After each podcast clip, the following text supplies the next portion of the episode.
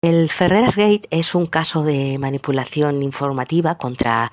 el ex vicepresidente de España y ex secretario general de Podemos, Pablo Iglesias, en el que se crea una información falsa que decía que Pablo Iglesias tenía una cuenta bancaria abierta en un paraíso fiscal de las Islas Granadinas con 272 mil dólares del gobierno de Venezuela. Eh, si bien ya se conocía la guerra sucia eh, que entre los sectores de, entre ciertos sectores del poder y los medios eh, de comunicación hegemónicos llevaban a cabo contra Pablo Iglesias y contra los líderes de Podemos, el tema aquí es que las sospechas se hacen patente en un audio que revela la periodista Patricia López de Crónica Libre y en el que se escucha a uno de los periodistas con mayor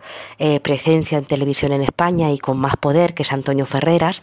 en una conversación con el ex comisario José Manuel Villarejo, juzgado y encarcelado por corrupción, en el que Ferreira decía que a sabiendas de que era burda la información, igual iba a sacar esta información sobre, sobre esta cuenta bancaria eh, que se le eh,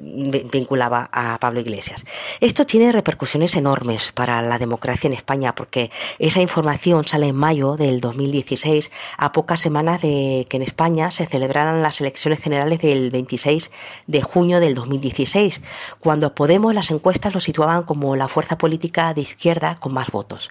En términos democráticos, bueno, nos vamos a quedar siempre ahora con la duda de qué hubiese pasado, cuál hubiese sido el resultado electoral de no haber sido por esta manipulación eh, mediática eh, contra eh, esta fuerza política. Y por otro lado, bueno, revela una trama entre el poder político, empresarial y mediático contra esta formación.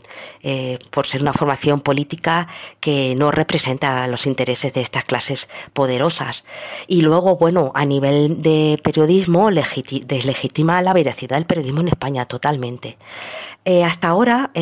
existe un silencio en torno a, eh, por parte del, bueno, del Partido Socialista gobernante y del, y del presidente hacia este, hacia, este caso.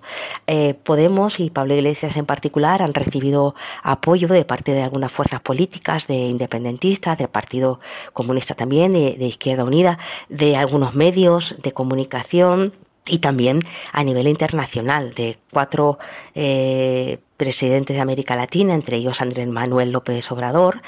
Y bueno, las repercusiones que tiene, las consecuencias que ha tenido, todavía eh, no las sabemos muy bien eh, cuáles van a ser. De momento, lo que sí sabemos es que Pablo Iglesias ha dicho que va a recurrir a la justicia y va a llevar este caso, está planeando una estrategia